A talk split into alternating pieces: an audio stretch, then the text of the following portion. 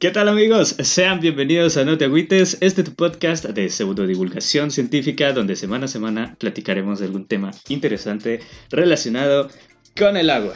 El día de hoy, pues ya, ya, no es tradición porque ya, ya no está Axel. cada vez... Ay, Axel, querido Axel. Sí, cada vez lo, perdemos un poquito más, pero no importa. No importa, es, para darle variedad al, Te queremos, Axel, de todos modos. Sí, sí, sí. No importa, no importa. Un, día me voy a desaparecer yo para, para, para que igual descansen de mí todos. Eh, pero pues no importa. Que... Para valorarte, amigo. ¿Cómo? para valorarte.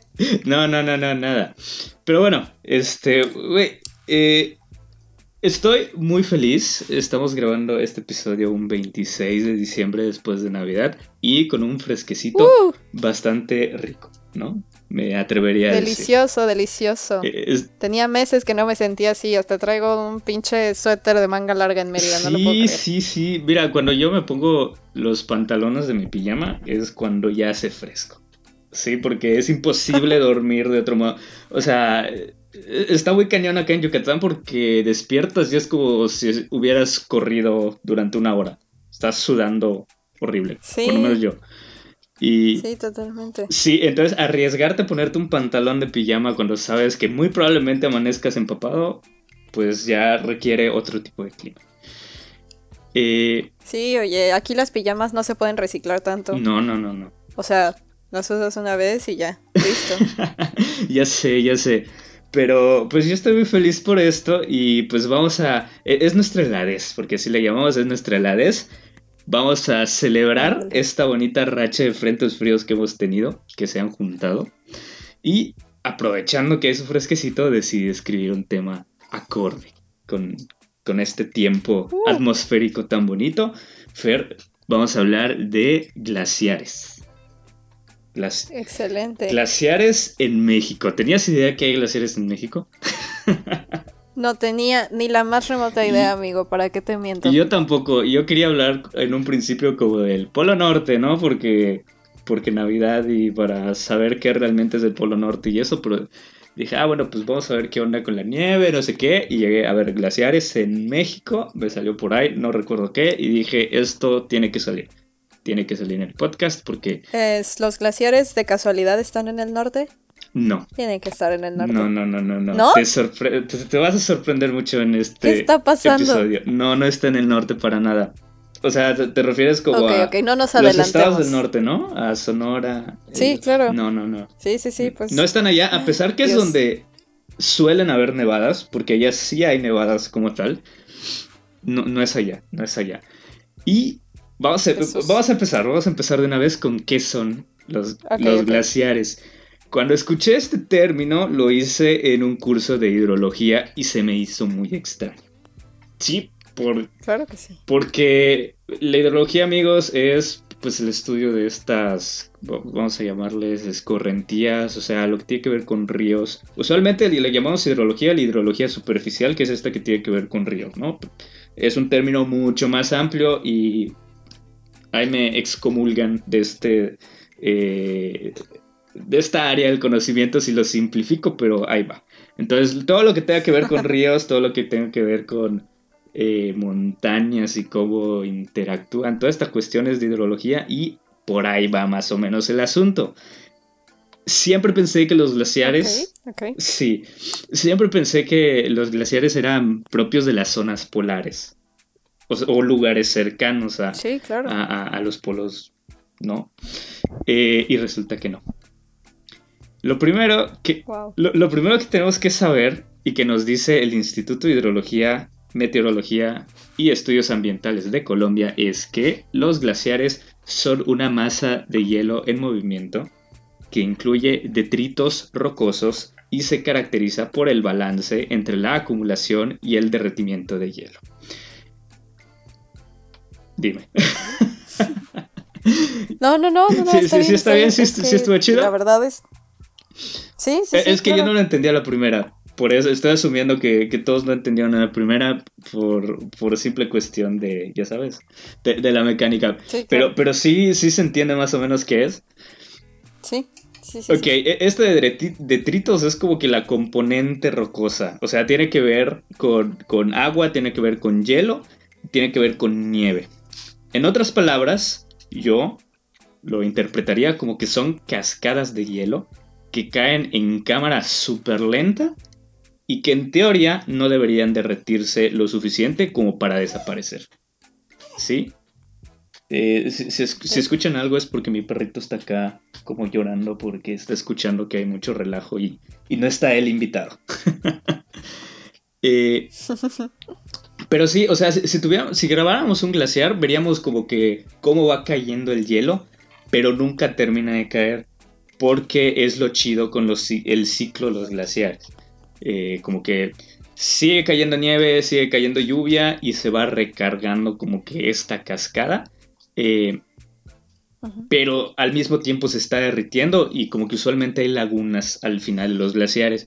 Los glaciares pues están en estas partes, se le llama detritos o componentes rocosas, que vamos a decir prácticamente son montañas. Entonces, si ustedes buscan glaciares van a ver como que una rampa de hielo. Eso es un glaciar. Ok. Eh, Creo que una de las cosas más interesantes de los glaciares es que se originan por medio de la caída de nieve o agua atmosférica, pero esta se va modificando hasta que los glaciares quedan tan duros como una roca.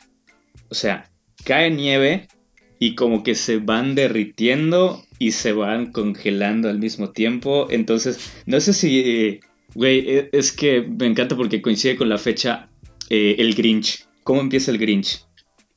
No sé si no me acuerdo, tiene todos los años. no puede ser, es un clásico, Fer, se tiene que ver cada año religiosamente. Cada año, sí, tienes razón, lo siento, necesito ser excomulgada de la comunidad de la Navidad. bueno, el Grinch empieza como que con un copo de nieve. Sí, o sea, se supone que toda la historia del Grinch sucede dentro de un copo de nieve. Y estos copos, eh, pues son como pequeños cristalitos, como que en forma de estrella, como que en forma de flor, algo así. El chiste es que como que permiten, eh, su, forma permite que haya mucho aire cuando van cayendo, ¿sí? Entonces es, e, es, como el azúcar normal y el azúcar glass, punto. Ya sabes que el azúcar glass es más como, como que parece más polvito o, como que más suavecita aparentemente. Algo así ocurre. Un poquito más refinado. Exactamente, digamos que los copos de nieve son como el azúcar glass y eh, el hielo glaciar es, es el azúcar como que ya consolidada. Entonces algo así sucede, es, lo que está medio curiosito allá. Eh, ok, ok, ok. Los glaciares, si bien se concentran en los polos, como es el caso de pues Groenlandia, la parte norte de Rusia, de Canadá, de Noruega, y también se concentran en la Antártica, existen también en zonas montañosas y es aquí donde entra nuestro México lindo y querido. Sí, entonces... ¿Cómo va a ser? ¿En serio no? Sí, entonces, ahí, te no va. Puedo creerlo. Digo, tiene sentido de por qué no estamos tan enterados que hay glaciares aquí en México. Entonces... Dale, dale. Dicho lo anterior, ¿tú dónde crees ahora que estén los glaciares? Mm. Um, debe haber como... No sé, tal vez Veracruz.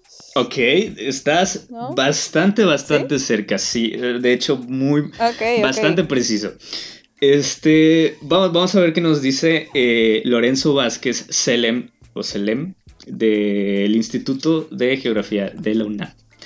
Eh, él nos indica, uh. sí, UNAM, ya. él, nos indica que existe información en, eh, ¿cómo se llama? De glaciares antiguos en las rocas, ¿sí? Como que van recopilando información histórica de cómo fueron cayendo los glaciares, cómo se fueron derritiendo y toda esta cuestión en las rocas de las distintas montañas, ¿no? Del país. Incluso donde ahorita ya no hay hielo. Entonces, él nos dice que hace miles de años eh, fueron pasando un montón de cosas y como que fueron desgastando las rocas. Entonces, de cierta manera, existe un registro de qué es lo que sucedió. ¿Sí? Más o menos como los árboles cortados, como que te van diciendo ah, en sus, ¿cómo se llama? Creo que anillos. Ajá, como que sus anillos anuales Te, van diciendo qué sucedió más o menos así, pero con la roca.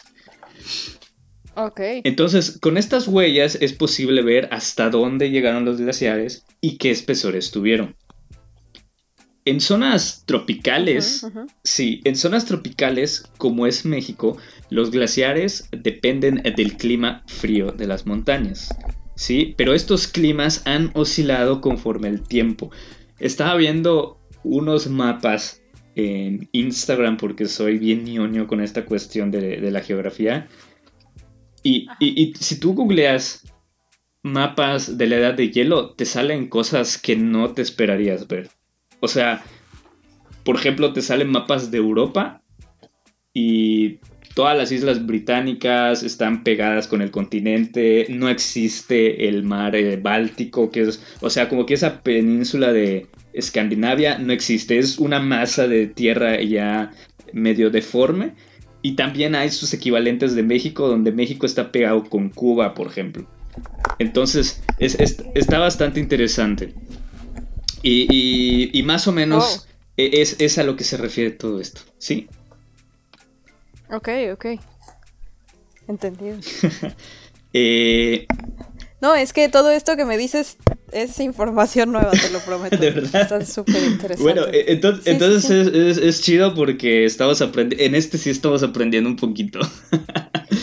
Siempre aprendemos, Iván, no manches. Sí, es que a veces les enseño más de que una oleada ovni en, el sur de Yucatán en el 2004 y de repente... Oye, eso también sirve, eso también sirve. Está padre. Es, cultura general. Es cultura general y es historia moderna.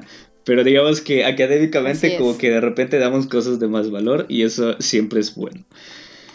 Eh, bueno, y, y, bueno, estos climas han oscilado porque pues con la era de hielo, y de repente la no era de hielo porque no soy geólogo y desconozco completamente de eras geológicas, pero pues van cambiando las eras, van cambiando las formaciones y, todo esto se queda en las rocas.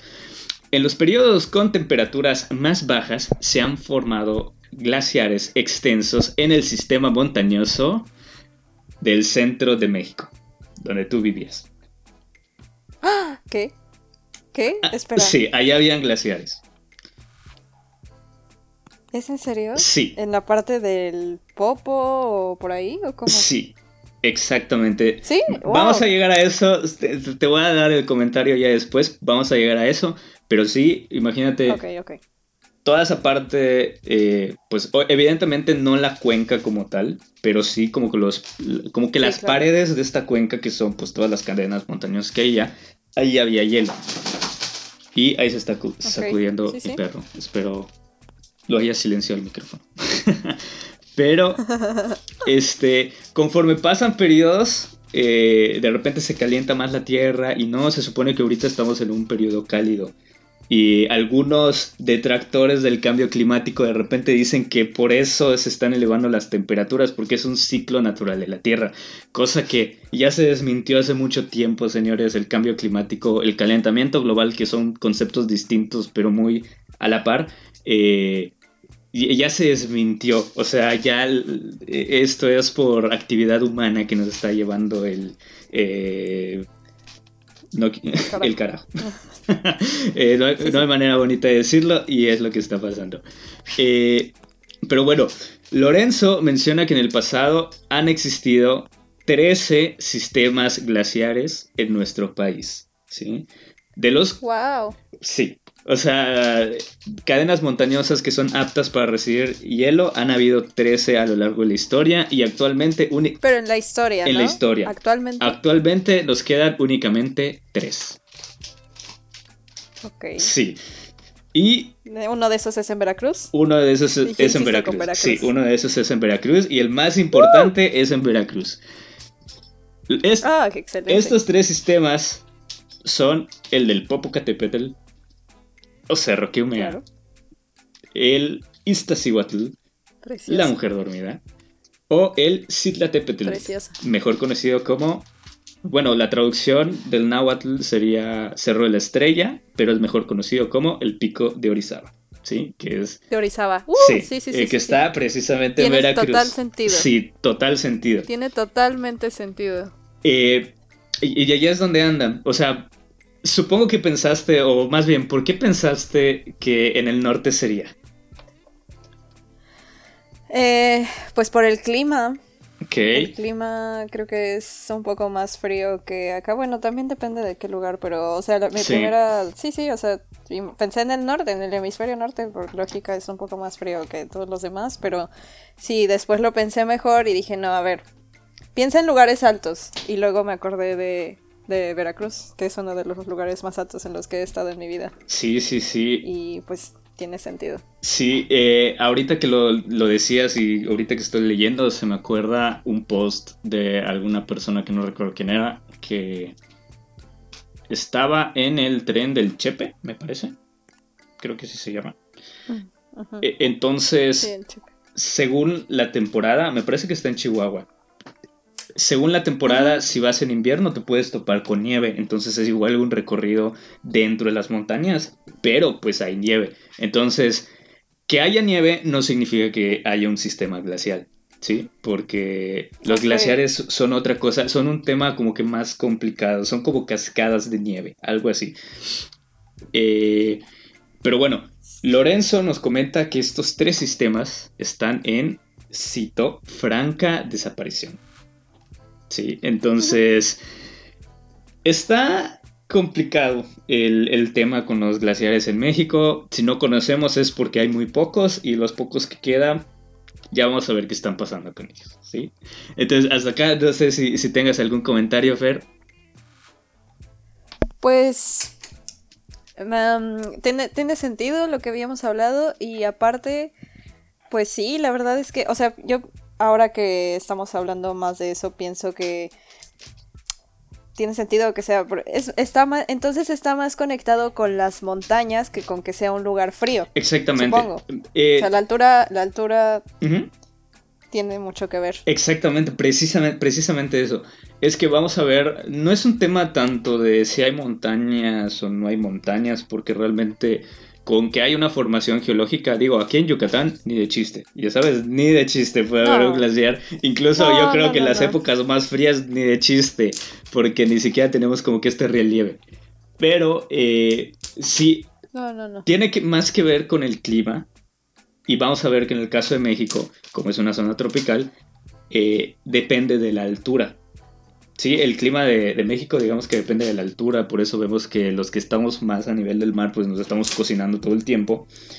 Y los que están en más altura, como es el caso de Ciudad de México, como es el caso de Veracruz, como bien mencionas, pues eh, está un poquito más templado, ¿no? Donde tenemos los climas más fríos es, es por allá. Bueno, vamos a hablar un poquito de los beneficios de los glaciares, ¿sí?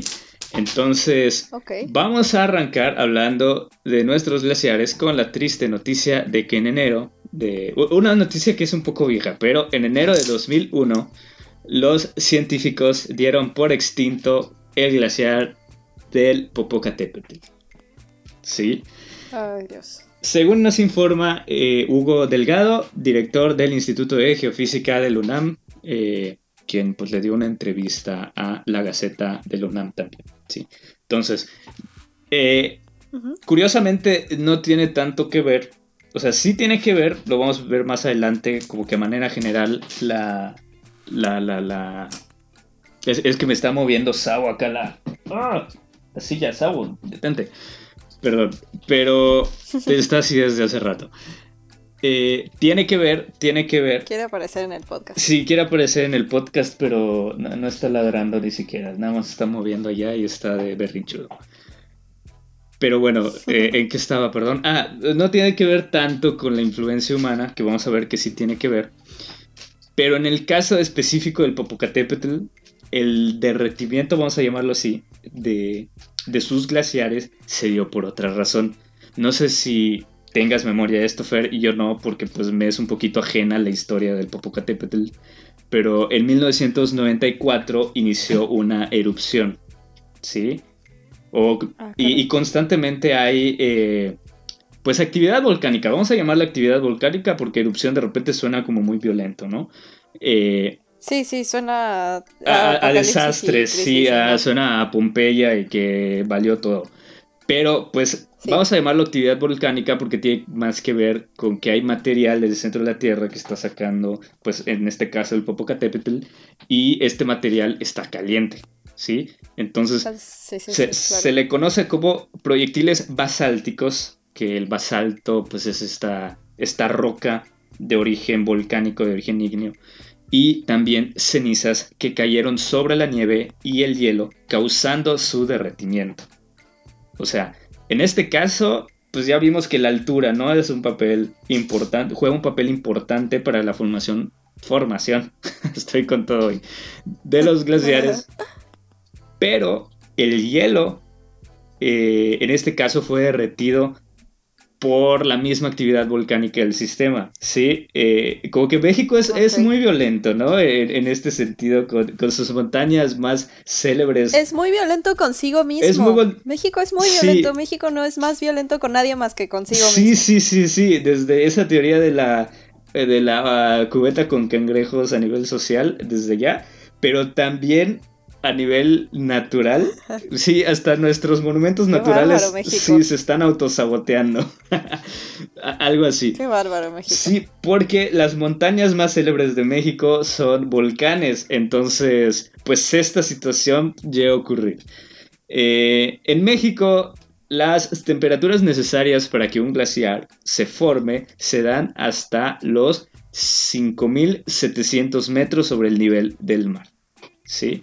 Entonces, pues está complicado. Más adelantito te voy a montar, te voy a eh, contar cuánto mide la montaña más alta.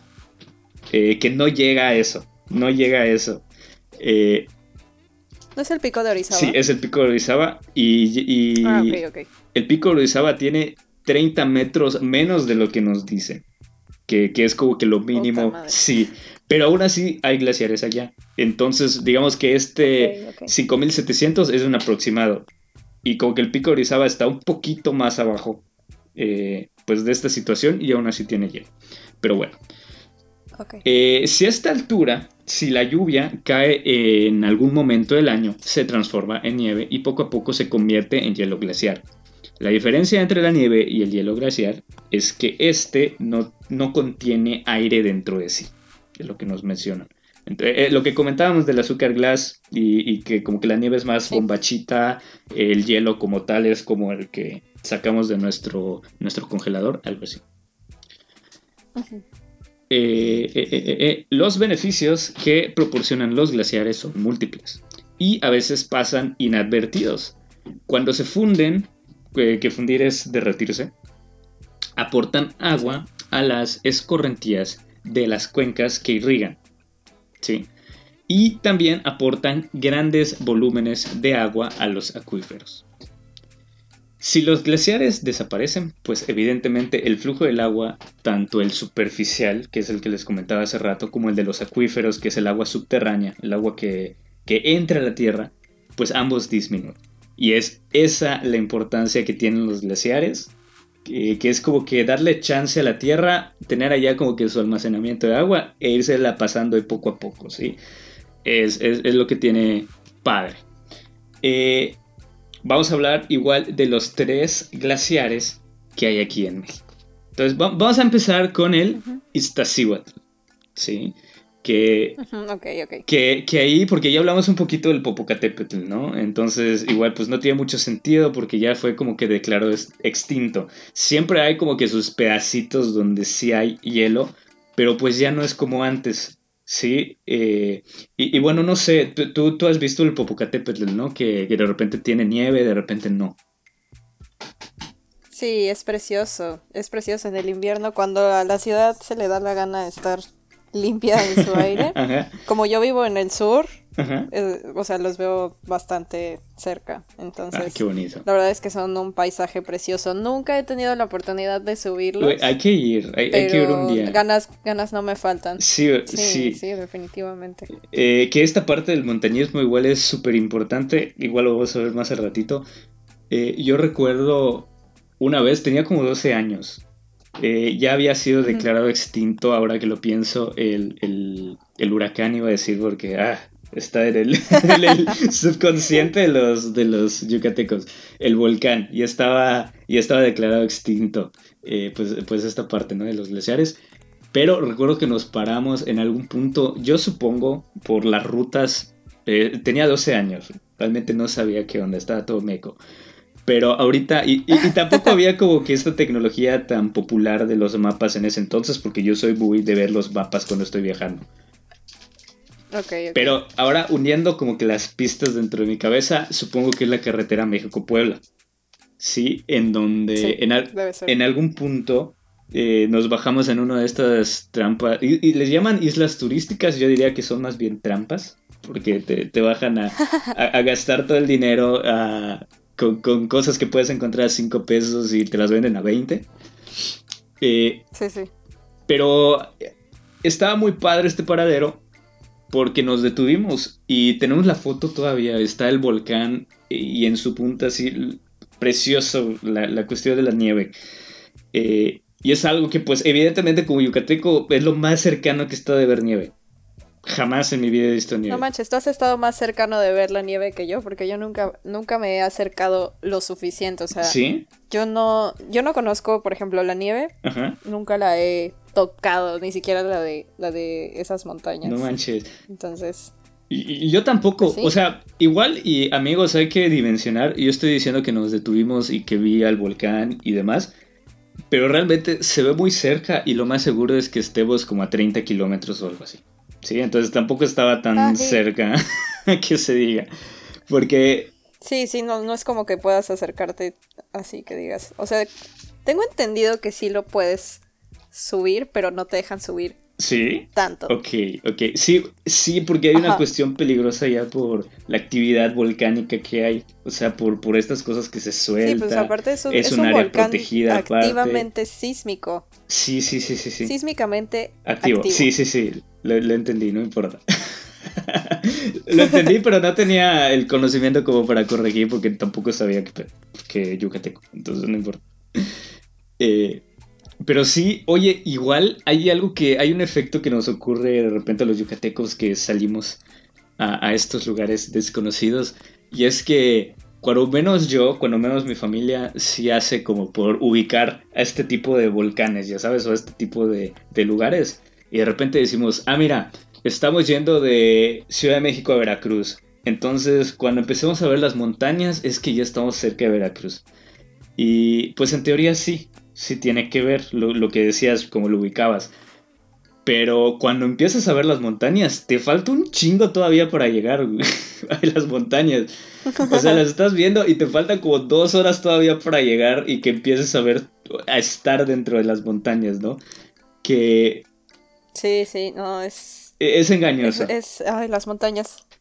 Yo tengo, tengo unas experiencias muy raras y cercanas a la muerte con, las alturas. No manches. Sí, de hecho ahí en Veracruz. Por eso, por eso, por, eso lo, tienes bien marcado, sí. O sea, me... Cuéntalo. Sí, sí, sí, no, Veracruz lo amo, es, es precioso, pero bueno. Corría el año del 2003 o 2014. Sí, sí, fue traumático. Así fue traumático. Sí, sí, no, definitivamente, definitivamente, porque ni siquiera supe que bien qué pasó, pero bueno, ahí te va rápidamente. Va, va, va. Entonces, yo estaba en un viaje de la facultad, hace muchos viajes, en, en sobre todo en sus primeros años. Ok. Son, es muy famosa mi facultad por hacer viajes así súper padres al interior del estado, y esa vez fue un viaje a Cuetzalan, en Puebla. Ok. Entonces, bueno, Puebla está pegado a a, Veracruz. y fuimos a una parte muy, muy alta. Cuetzalan es altísimo, altísimo. Entonces, no fue en Cuetzalan, pero por ahí, en un lugar cercano, este señor, que era mi profesor, nos llevó a, unas grutas. Pero Fernanda el día anterior se le había ocurrido, bueno, todos tuvimos fiesta porque así son los viajes en la facultad, son para la fiesta y aparte el deber. Sí, sí, sí, Entonces, para hacer el día anterior, crudo. Sí. Sí, exactamente. Entonces el día anterior hubo fiesta y, pues todo lo normal. Al día siguiente yo estaba bien desvelada y nos fuimos a unas grutas. Desvelada y deshidratada. Pero bajamos muchísimo, sí. Bajamos muchísimo, muchísimo. Nos metimos a una gruta. Ha sido una experiencia como de que el profesor nos hizo callarnos y pensar que ya estábamos muertos y que viéramos la oscuridad, o sea, no viéramos la oscuridad, pero que sintiéramos la oscuridad, que no había ruido. Muy rara la experiencia, la verdad. O sea, muy fumado. Ok. Entonces ya de regreso empezamos a subir, pero era una subida empinada y fueron fácil unos 50 minutos de recorrido. Ok. Y me dio el patatus, o sea, yo ya no podía respirar, se me, cerraron, se me cerró la garganta. Eh, o sea, feo, feo, feo de que tuvieron que parar el camión en el que íbamos. Luego todavía íbamos a un recorrido en unas cascadas y yo me estaba muriendo. No sé cómo le hizo, o sea, yo sentía que no me pasaba el aire por la garganta. No manches. Horrible, horrible, de verdad. O sea, nunca he estado tan cerca de la muerte como en ese momento. Entonces, ya regresando a Quetzalan, fui al doctor y me dijo que o me había intoxicado con la caca de los murciélagos de la cueva no o que me había dado mal de montaña. Cualquiera de esas dos. O sea, pero eso es como el mal del buzo, ¿no? O sea, como que te descompensa.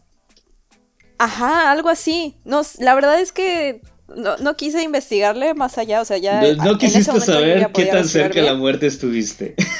Sí, sí, no, no, ya después ya fue así, o sea, chinga su madre, ya no quiero saber nada, pero eh, el doctor me dijo que iba más por la cuestión de la altura. Y, me, y también me preguntó como de, ¿tú, tú vives en la Ciudad de México y yo así de, ah, es que yo vengo de, de Mérida, del nivel del mar. Básicamente, yo acabo de empezar la universidad. Entonces me dijo, ah, entonces seguramente sí fue la altura, pero yo me acuerdo ese día creí que me iba a morir. Y fue la altura, estoy casi segura.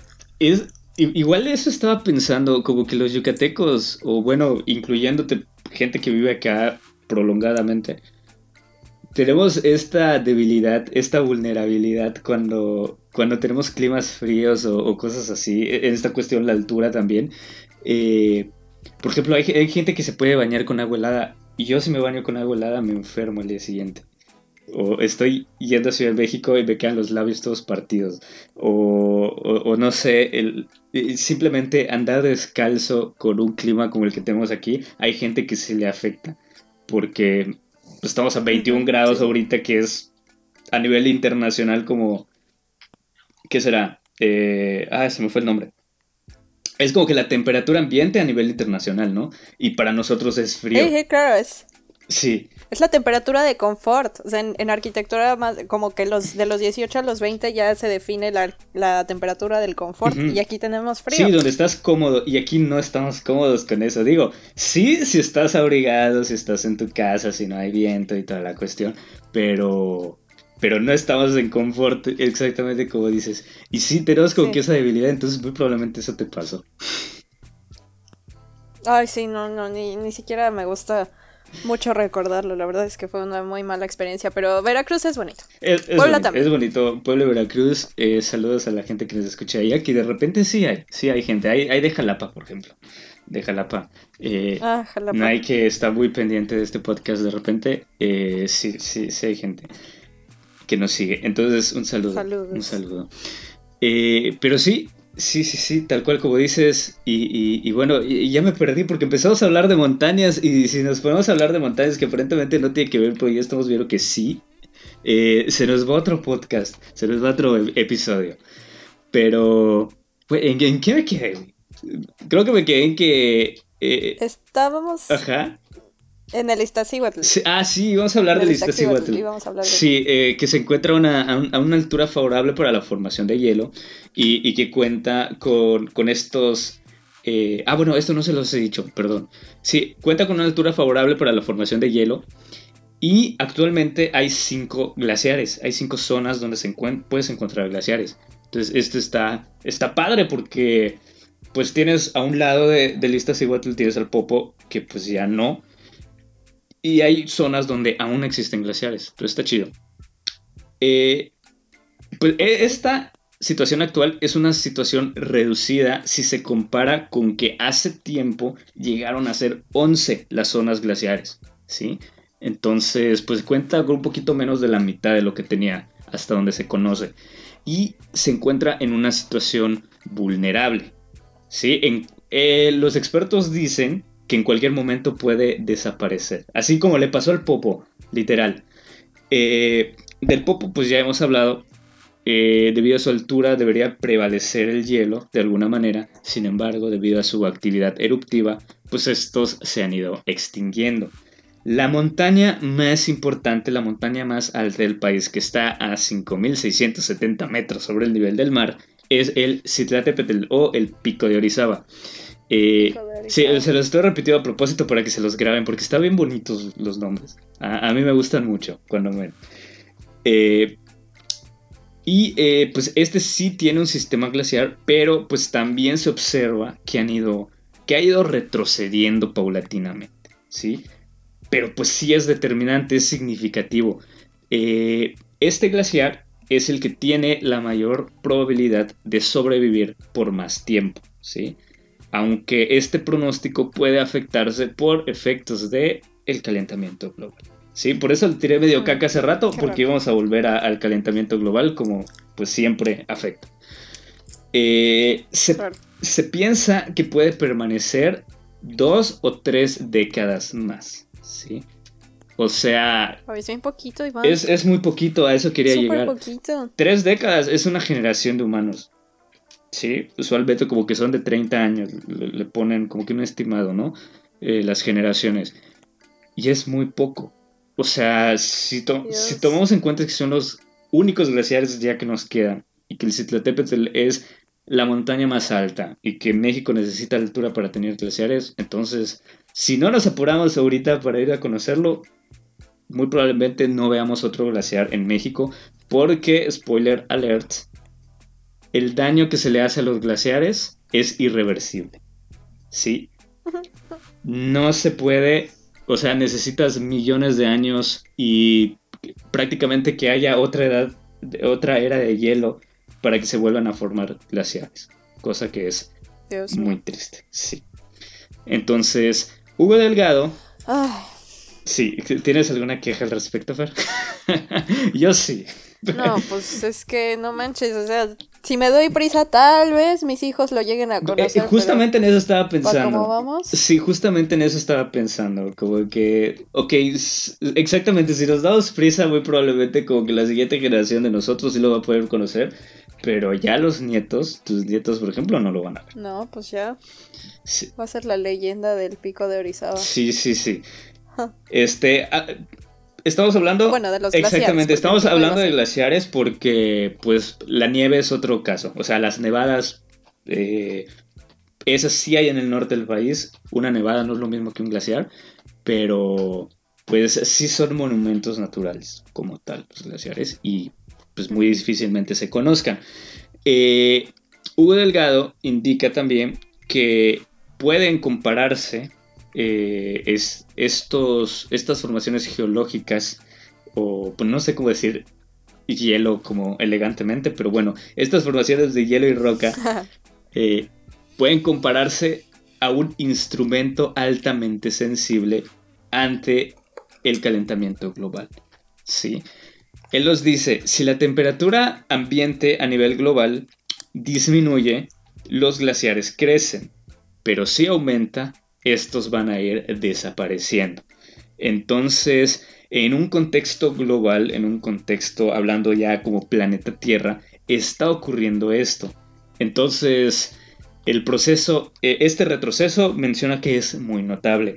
Entonces, aquí es donde nos damos cuenta de que sí somos México, sí podrán ser este Popocatépetl parte de, de, Valle de México, podrá ser el Citlatépetl parte de Veracruz, pero a final de cuentas lo que haga un chino en el otro lado del mundo va a venir a afectar también a los glaciares, ¿sí? De México. Claro que sí. Entonces e, es lo que está triste realmente. Eh, hace alrededor de 10.000 años habían glaciares en el Ajusco, ¿sí? Habían glaciares oh. en, las, en la Sierra de las Cruces, ¿te suena? A mí no. No, no me suena. Ok, no importa. ¿Dónde está eso? Eh, allá en el centro de México. Eh, y la Nevada. Entonces, son como que los nombres que maneja. Eh, amigos, si, no lo ubican, si Este, tengo una imagen que, pues ya, evidentemente no puedo poner en el podcast. pero que está bastante chido. Hay como que un cinturón de montañas, como que en la parte centro del país. Que, pues, está como que al sur de la Ciudad de México. Pero se extiende no, quiero fallar, pero le estimo que es por ahí de Michoacán hasta Veracruz.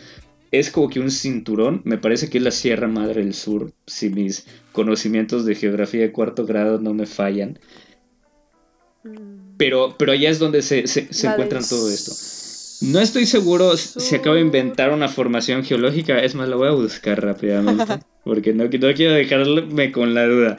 Este, Sierra Madre del Sur. Eh, en mapa. No, según yo la del sur. No, sí es, sí es. Bueno, según yo sí. Ah, ok, ok. Sí. A la Sierra Madre. Del sur es como ah, que la que está por Guerrero, como por Guerrero, Oaxaca. Ah, ok, sí, sí, sí, sí, sí. bueno, sí, sí, sí. Eh, sí, porque la oriental es Tlaxcala, Querétaro, Veracruz, Puebla, Hidalgo. Sí, e, es más, Perdón, la Sierra Volcánica Transversal. Es, esa es la. O sea, sí existe la Sierra Madre del Sur, pero es otra. La Sierra Volcánica Transversal, que es la que. Pues sí, es como un cinturón de, de volcanes, tal cual, que va pues desde eh, los de Colima hasta los de Veracruz. Eh, yo creo que esa es una mejor descripción. Es, es, todo lo que va desde Colima a Veracruz. Allá hay montañas, allá hay volcanes. Entonces allá ocurrieron todas estas cosas. ¿sí?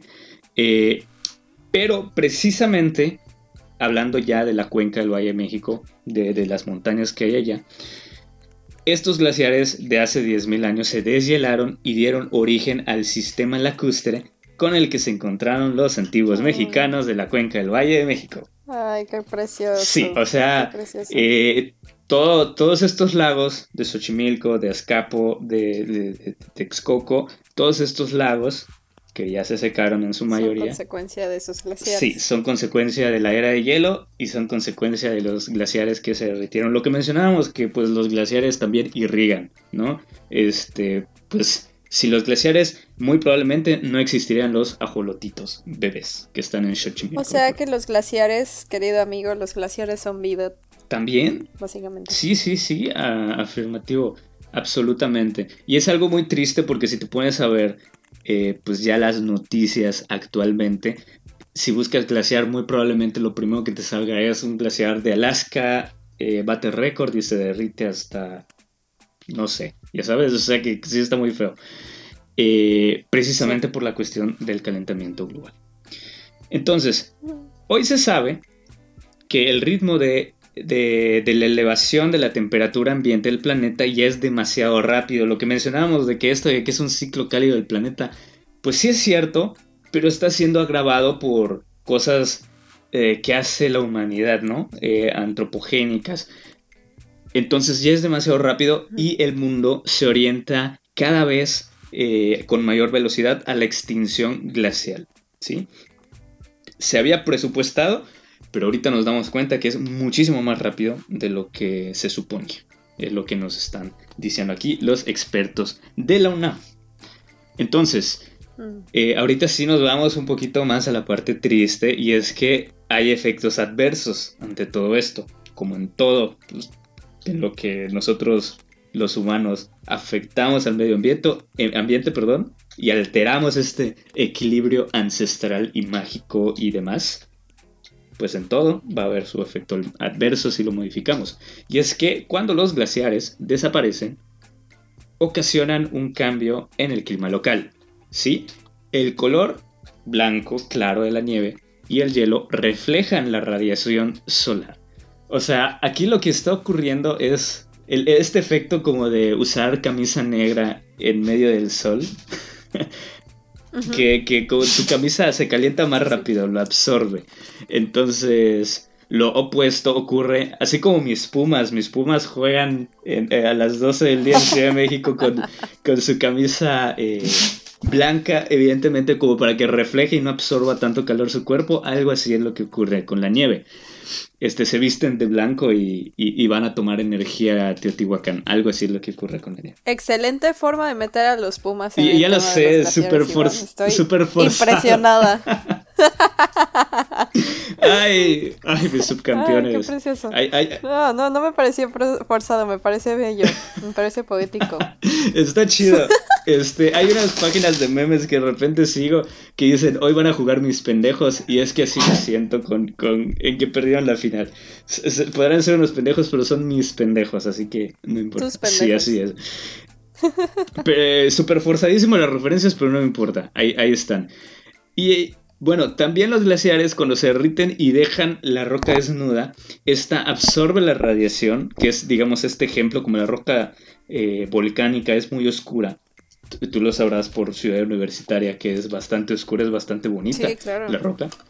Eh, sí, es preciosa, es preciosísima la roca volcánica. Eh, cuando se da, pues, en las montañas, lo que ocurre es que absorben todo ese calor, entonces impide que empiecen a formarse más glaciares, que empiece a, O sea, la nieve que va cayendo cae en una especie de comal masivo. Ya sabes, entonces esto...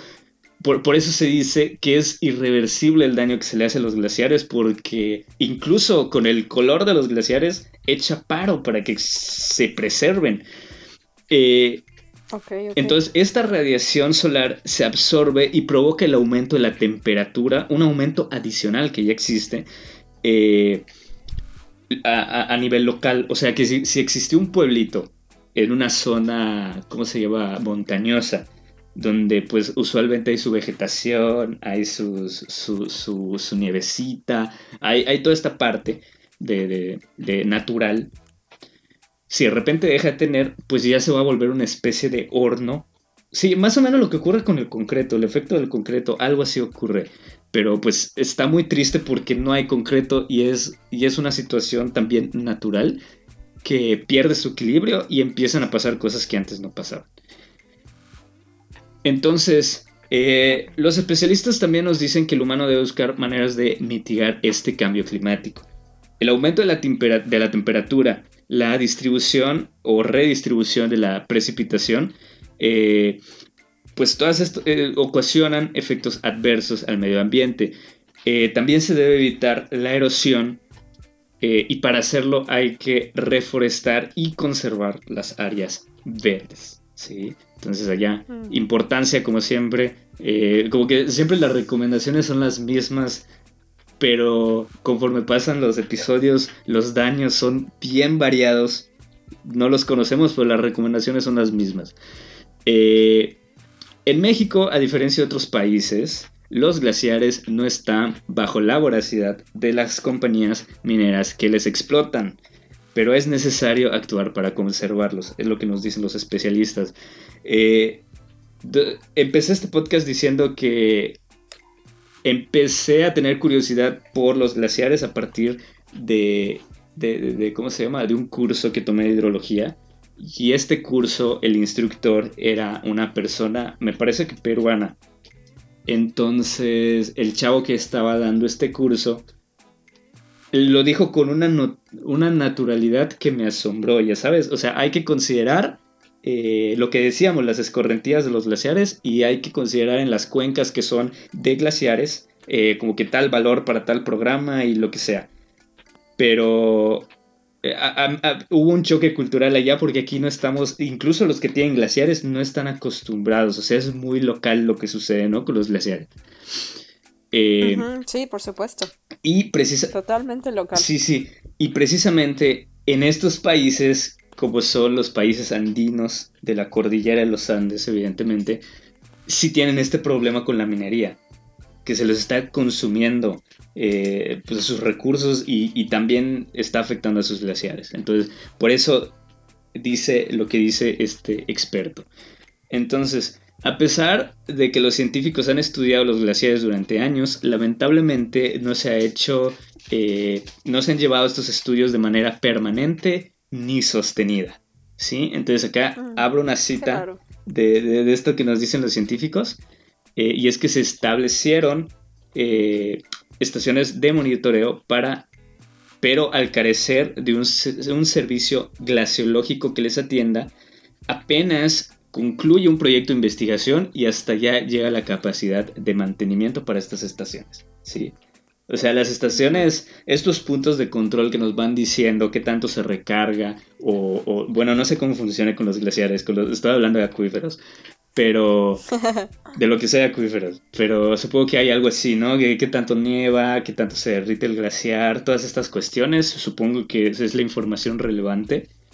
Eh, pues existen, sí existen en México, pero al no existir un programa nacional que los regule, pues cada vez se va perdiendo pues esta información porque se van echando a por, se van descomponiendo estos instrumentos, ¿no?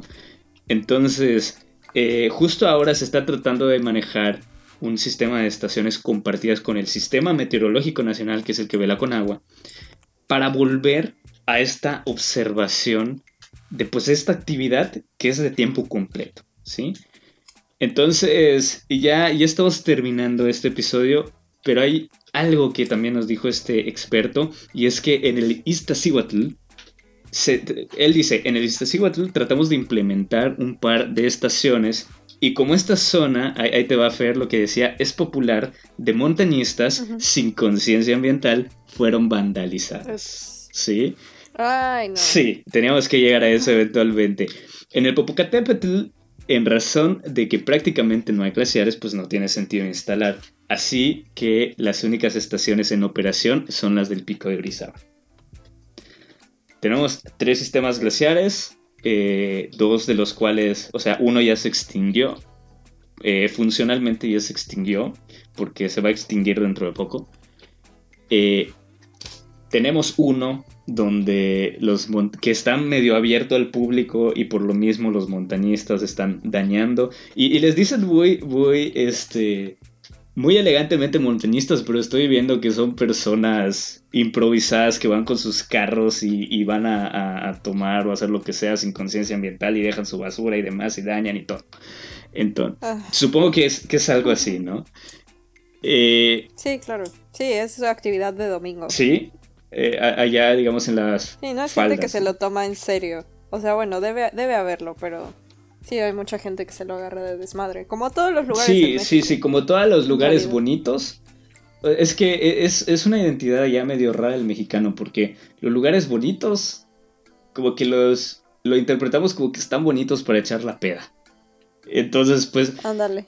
Pues allá vas y, y ok, güey, o sea, puedes ir a tomar, puedes ir, digo, si te lo permite la regulación, se puede. Pero no mames, o sea, todo lo que hagas, y, no solo es por, por, la cuestión del alcohol, todo lo que hagas, todo lo que llegues, pueden ser hasta algo tan inocente como la sabrita de tu hijo de 5 años, este, pues no dejen, no estén fregando, ya sabes, o sea, si, no estás haciendo nada por, por preservarlo, pues tampoco, tampoco fastidies a los que sí lo están haciendo, como es el caso de el Iztaccíhuatl. Entonces... ¿Sabes qué pasa, Iván? Que la gente no tiene conciencia. Es lo que estábamos hablando hace algunos episodios. Es más que la gente no tiene conciencia de la importancia que tienen esos lugares y por lo mismo no lo sienten como algo suyo, como algo propio y entonces pues la verdad es que no les importa. Pero o sea, justamente eso pasa, eso pasa con todos los tipos de patrimonio, tanto culturales sí, absolutamente.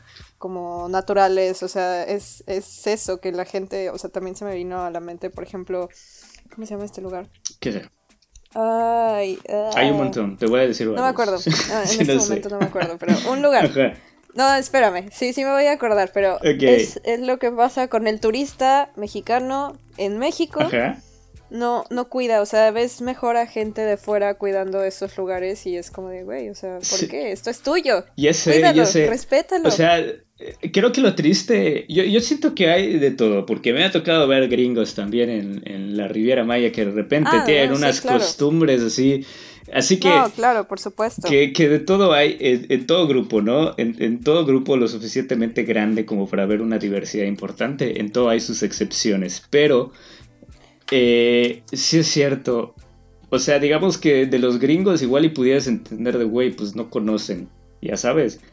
Pero tú como mexicano... No es suyo. Exactamente, pero tú como mexicano tampoco conoces. Entonces yo, yo siento que desde ya estamos mal, porque si no conoces no puedes valorar. Entonces... Exactamente. Eh, creo que es lo triste. Justamente. Creo, creo que es lo triste. Sí, sí, sí. Eh, porque eh, es que es bien complejo porque lo que decía hace ratito, conforme vamos avanzando con los programas, vamos viendo que en todos los temas que tocamos, como que hay un montón de beneficios que muchas veces pasan inadvertidos, como es el caso de los glaciares, porque siempre ha sido así. Entonces nos vamos a dar cuenta cuando empiecen a faltar. Y los beneficios son múltiples, pero las recomendaciones siempre son las mismas. O sea, no tires basura, sé consciente con tu huella ecológica, eh, no utilices más energía eléctrica que la que necesitas, eh, no gastes agua. A final de cuentas, como que todas las, las acciones para prevenir se simplifican en lo mismo. Entonces ya se han vuelto como que una especie de receta y aplica en temas sociales también. Pero hablando de temas naturales, eh, ecológicos, como que se reducen a no tires basura y, y, ya tenemos tan en la cabeza que, que nos olvidamos completamente de, la causa, ¿no? Del por qué existen estas cosas. Entonces está... E, es triste, es triste y, siento que desde ya por el conocimiento que no tenemos es que pues somos más vulnerables a, a no valorar lo que no conocemos, ¿no? A, a, tener esta postura tan, tan fea, ¿no? Si tomas en cuenta que es el valevandrismo, exactamente. Eh, Exacto. Ah, ya sé, era, era Tepoztlán. Hablaba de Tepoztlán. Sí, no lo conozco. Que es como un antro. O sea, es precioso. Es precioso, pero es como un antro. O sea, la gente se la agarra de peda. Y es un lugar muy bonito y tiene cosas culturales, tiene, tiene unos paisajes preciosos, pero la gente se lo agarra de desmadre. Sí, sí, sí. Aquí, aquí regionalmente creo que el caso más evidente es el de Cancún. O sea, cuando hablamos con lugares, con gente de lugares de fuera, o con lo menos yo, lo que hago es decir, güey, es que sí la Riviera Maya es hermosa, pero Cancún no.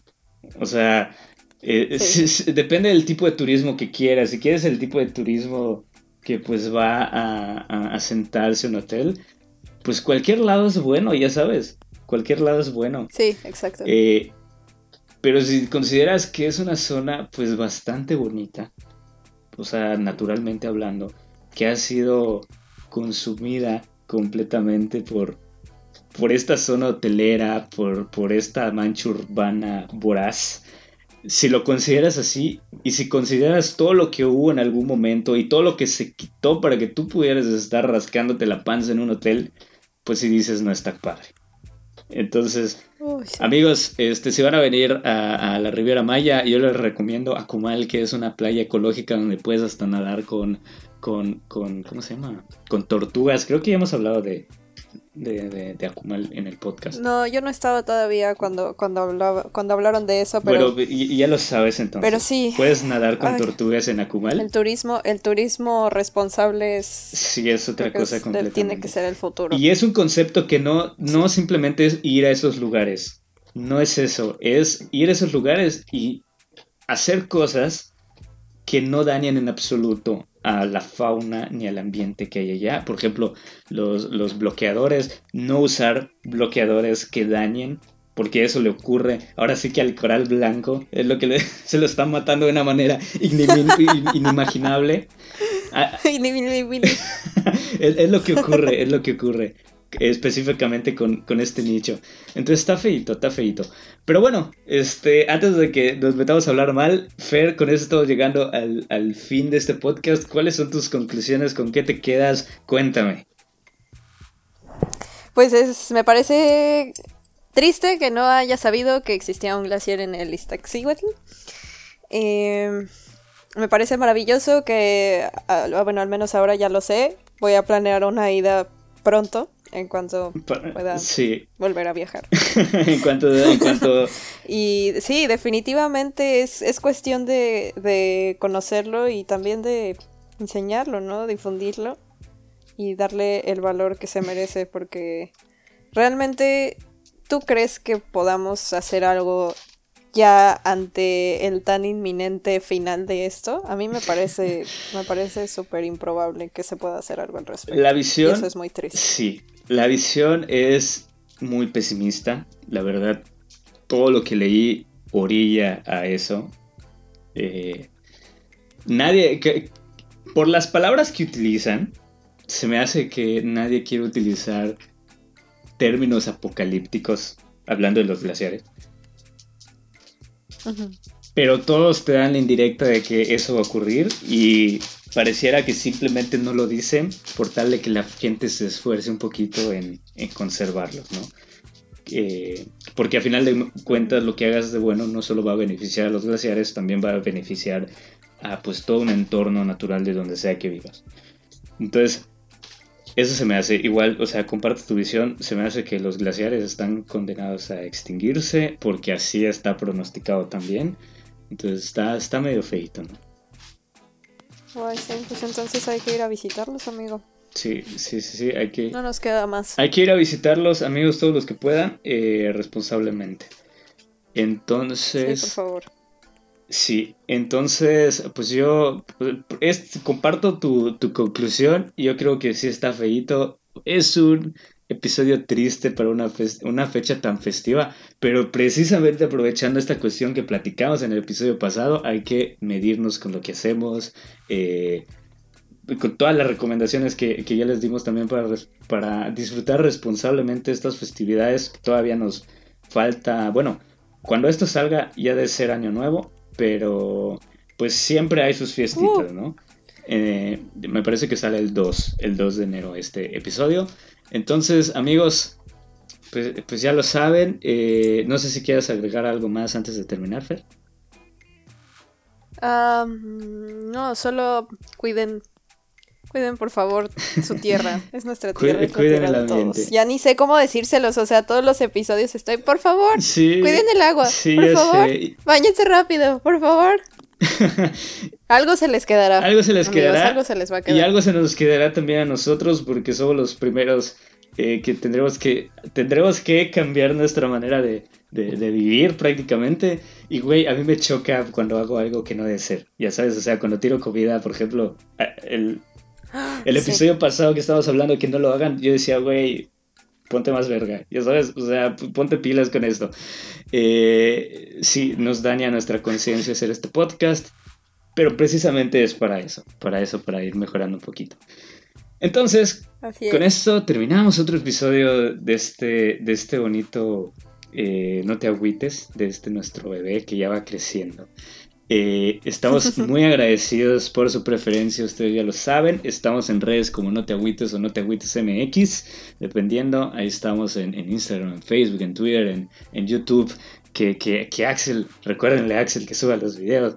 Y si no, estamos en ocho plataformas, si no es que más. Eh, de podcast para que nos escuchen, para que nos recomienden, sobre todo eso, que nos recomienden, porque veo que, son bastante los que nos escuchan y, y con que se quedan con eso. Recomiéndenos para, para, darnos difusión y que la palabra de Tlaloc y de Chak lleguen a, todo el mundo.